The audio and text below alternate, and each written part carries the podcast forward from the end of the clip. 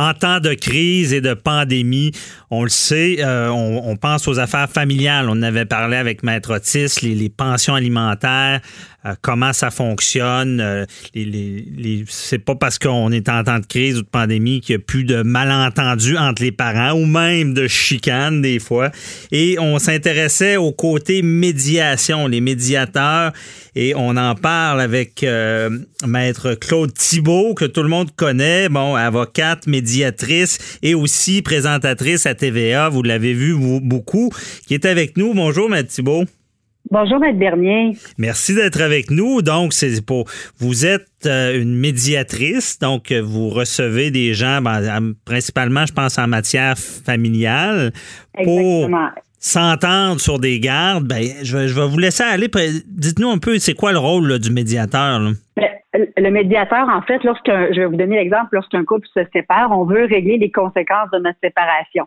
Lorsqu'on a des enfants, évidemment, c'est la garde des enfants, ça va avec une pension alimentaire pour les enfants, et ça va bien au-delà de ça. Souvent, ce qu'on essaie de, de, de rédiger, c'est une entente pour les années à venir. Alors, on va prévoir beaucoup de choses. Mm-hmm. Et ce qu'on n'a pas pu prévoir, ben, c'est cette pandémie, c'est cette crise, évidemment, qui va avoir un impact dans la vie des gens. Donc, les gens nous appellent en disant, ben, en ce moment, la convention euh, ne peut plus s'appliquer parce que j'ai perdu mon emploi. Donc, vous l'avez dit d'entrée de jeu, ça va avoir un impact sur la pension alimentaire mhm. pour les enfants. Les modalités de garde également qui peuvent avoir été euh, confirmées par le tribunal parce que vous savez, en médiation, on peut rédiger une entente et signer une entente avec les parties, mais on peut aussi la faire entériner par le tribunal c'est comme si on allait à la cour, les parties se présentent pas, mais on obtient un jugement. OK. C'est moins compliqué. les modalités, c'est ça, c'est moins compliqué. Alors, évidemment, vous comprendrez que lorsqu'un couple se sépare, déjà, c'est un défi généralement de régler toutes les conséquences d'une rupture. Mhm. On a des personnalités différentes, on n'est pas sur la même longueur d'onde. Alors, cette pandémie-là euh, ajoute évidemment au défi oui. que les gens. Ça, met du stress aussi, là, de, ben, l'anxiété, du stress. Euh, exact. on est plus réactif. exact. Et on ne contrôle pas cette situation-là. Et souvent, lorsqu'on rencontre un médiateur, on va être en contrôle, on veut avoir sur papier ce qui se passe. Et là, les gens sont en perte de contrôle de leur environnement. Évidemment, ce qui se passe à la maison, on peut le contrôler, mhm. mais on nous empêche de sortir, on limite les déplacements, on limite les contacts. Et là, il y a du va-et-vient chez un parent et chez l'autre. Il y a des nouveaux conjoints des fois, il y a des familles reconstituées. Hmm.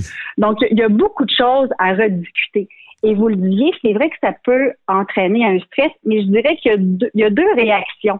J'ai un couple, justement, à qui je viens de parler, euh, ils sont très euh, très calmes dans cette situation-là ils se disent on veut pas rajouter de stress. Déjà nos enfants, il euh, faut, mhm. faut pas, euh, il faut comprendre le stress des enfants, même s'ils ont l'impression d'être en vacances. Là, quand on leur dit faut, faut pas sortir, faut pas voir vos amis, c'est un stress dans la famille. Alors il y a des parents qui vont dire, écoutez, nous on veut prendre ça calmement, on veut s'entendre, on va être euh, des bons parents et on va bien négocier. Alors que pour d'autres personnes, c'est l'inverse. Le niveau de stress est extrêmement élevé et les réactions vont être démesuré pour l'autre parent. Mm-hmm. Par exemple, on, on, nous a parlé beaucoup des mesures d'hygiène à la maison. Hein? Il y en a qui vont l'appliquer à l'extrême, euh, c'est-à-dire non seulement le lavage des mains qu'on nous répète de faire sans arrêt, là, 20 secondes, mais hum. enlever nos vêtements lorsqu'on rentre à la maison, nettoyer tout ce qui rentre à la maison. Alors, ces mesures d'hygiène-là qui vont être appliquées chez un parent, mais qui ne seront pas appliquées chez l'autre parent. Et ça fâche l'autre parent, j'imagine. Parce que un est Ouais. Oui, mais au-delà de ça, ça fait pas juste fâcher, je vous dirais, ça insécurise et il faut le comprendre. Mm-hmm. Et en médiation, moi, je dis toujours ça, que peu importe que vous compreniez l'autre ou pas, il a raison pour lui dans sa façon de penser. Et si vous comprenez pas sa façon de penser actuellement et son stress, on n'arrivera pas à une entente. Et ça, c'est un grand défi pour nous. Alors, euh, vous le disiez, vous avez parlé euh, avec euh, Maître Otis, euh, que, je n'ai pas entendu malheureusement en nom, mais qui parlait de pension alimentaire. Mais lorsqu'on parle des modalités de garde, lorsque c'est confirmé par le tribunal, on ne peut pas changer ces modalités-là sans le consentement de l'autre parent. Ah oui, c'est ce qu'elle disait, la même chose. Exactement, sauf s'il y a des motifs sérieux. Mais quels mhm. sont les motifs sérieux? Les tribunaux se sont pas présentés sur, se sont pas prononcés, pardon, sur euh, l'aspect suivant. Est-ce qu'un parent qui néglige de nettoyer tout ce qui se passe, tout ce qui entre dans la maison est négligent et ça justifie le changement de garde? C'est tellement une situation exceptionnelle que ça devient du cas par cas. Ou Thibault, il y a aussi il y a des parents chez qui accusent l'autre de, sortir, de voir trop de monde ou d'être à risque par son travail, qui voudrait reprendre les enfants. J'ai entendu des histoires demain. Ouais. Ben, j'en venais à ça, puis je vais vous donner un exemple suivant. Euh, j'ai été témoin de ça, c'est dans une autre région. Mais il y a une maman, c'est une garde partagée. Et il y a une mère qui a perdu son emploi, qui est à la maison, qui reste avec son enfant. Et euh, le père a euh, ben, des droits de visite. C'est dommage que ça s'appelle comme ça, mais en tout cas, a, des moments avec avec son enfant. Et la mère refuse présentement que le père euh, aille chercher l'enfant parce qu'il travaille dans un milieu qui est plus à risque, hein, dans un hôpital. Et cette maman-là, évidemment, dans la vie normale, ne peut pas empêcher son père de voir son enfant. Il ne peut pas priver l'enfant, on va le dire comme ça, de voir son parent. Mm-hmm. Alors, généralement, ce qu'on fait, vous savez qu'on peut téléphoner à la police pour dire, écoutez, j'ai un jugement. Elle m'empêche, c'est une infraction criminelle hein, de retenir son enfant. Là, c'est prévu au code criminel. Donc, on m'empêche de voir mon enfant. Et en ce moment, je ne peux pas vous dire que c'est comme ça partout, mais j'ai eu vent à la sûreté qu'ils ont eu l'indication de ne pas intervenir en ce moment. C'est tellement flou et nébuleux, cette histoire-là, qu'on ne sait pas nécessairement toujours quoi faire et les policiers semblent vouloir se retirer de ça, sauf qu'il y a un jugement qui vient de sortir la veille en disant, malgré la crainte du parent, là, il est obligé de respecter les droits ah, de respecter la garde partagée. Les tribunaux se sont penchés là-dessus. Il faut vraiment respecter ça. Parce qu'il y, a des parents, on se cache pas, qui sont déjà pas chauds à l'idée à ce que l'autre voit les enfants et que là, c'est une occasion en or euh, de, de, mettre des bâtons dans les roues pour pas que ça marche. Là. Et moi, je vous dirais que vive la médiation pour ça. Parce mhm. que si un parent empêche l'autre parent de voir son enfant, on va prendre un avocat et les avocats vont se battre entre eux. Mm-hmm. Lorsque je reçois une situation, des clients qui vivent une situation exceptionnelle, moi, je leur dis, expliquez-nous qu'on comprenne vos craintes. Expliquez-nous. Et on revient toujours à l'intérêt de l'enfant. Et des, fois, on a des clichés dans notre tête. La mère est avec la petite fille. Je vais vous dire ça comme ça. le père, là, un week-end sur deux.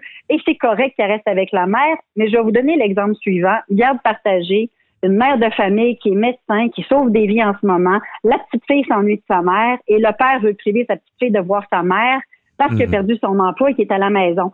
C'est des situations comme ça qui sont extrêmement déchirantes, mais il faut comprendre les angoisses. Et mhm. puis quand je disais ce besoin de contrôler ce qui se passe chez soi et chez l'autre parent est impossible en ce moment.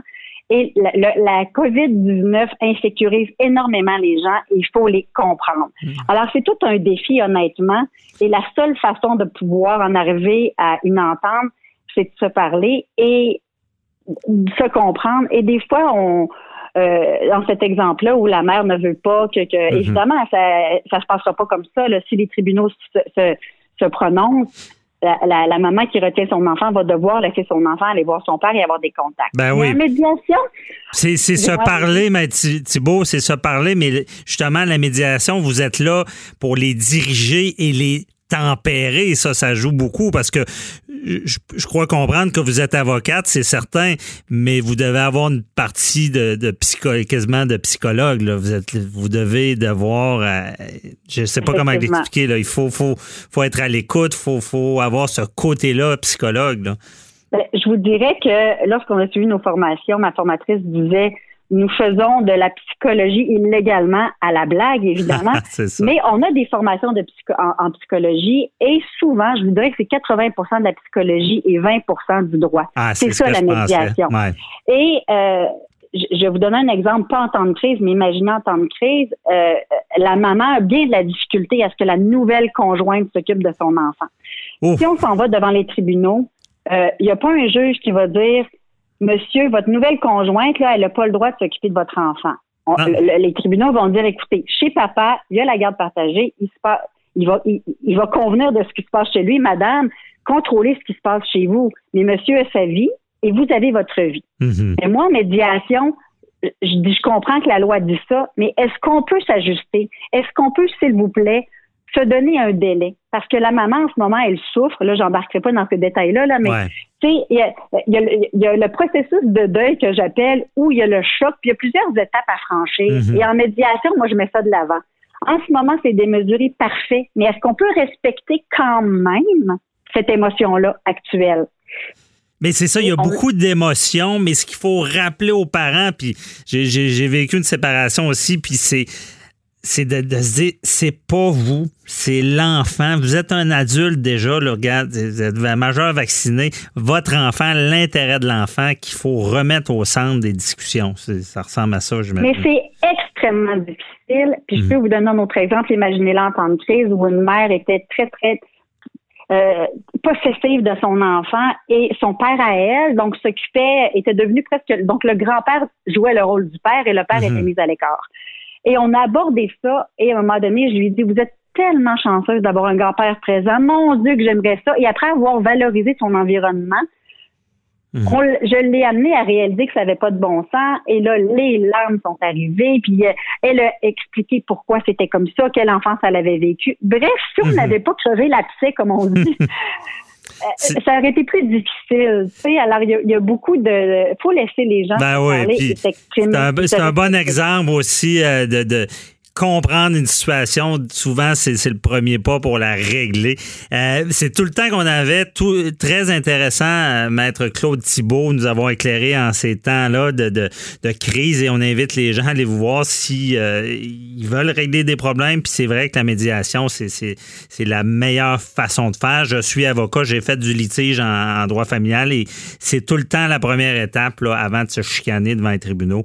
Donc, merci beaucoup. Ben, ça me fait plaisir. Merci à vous. Bonne journée. bye bye. Au revoir.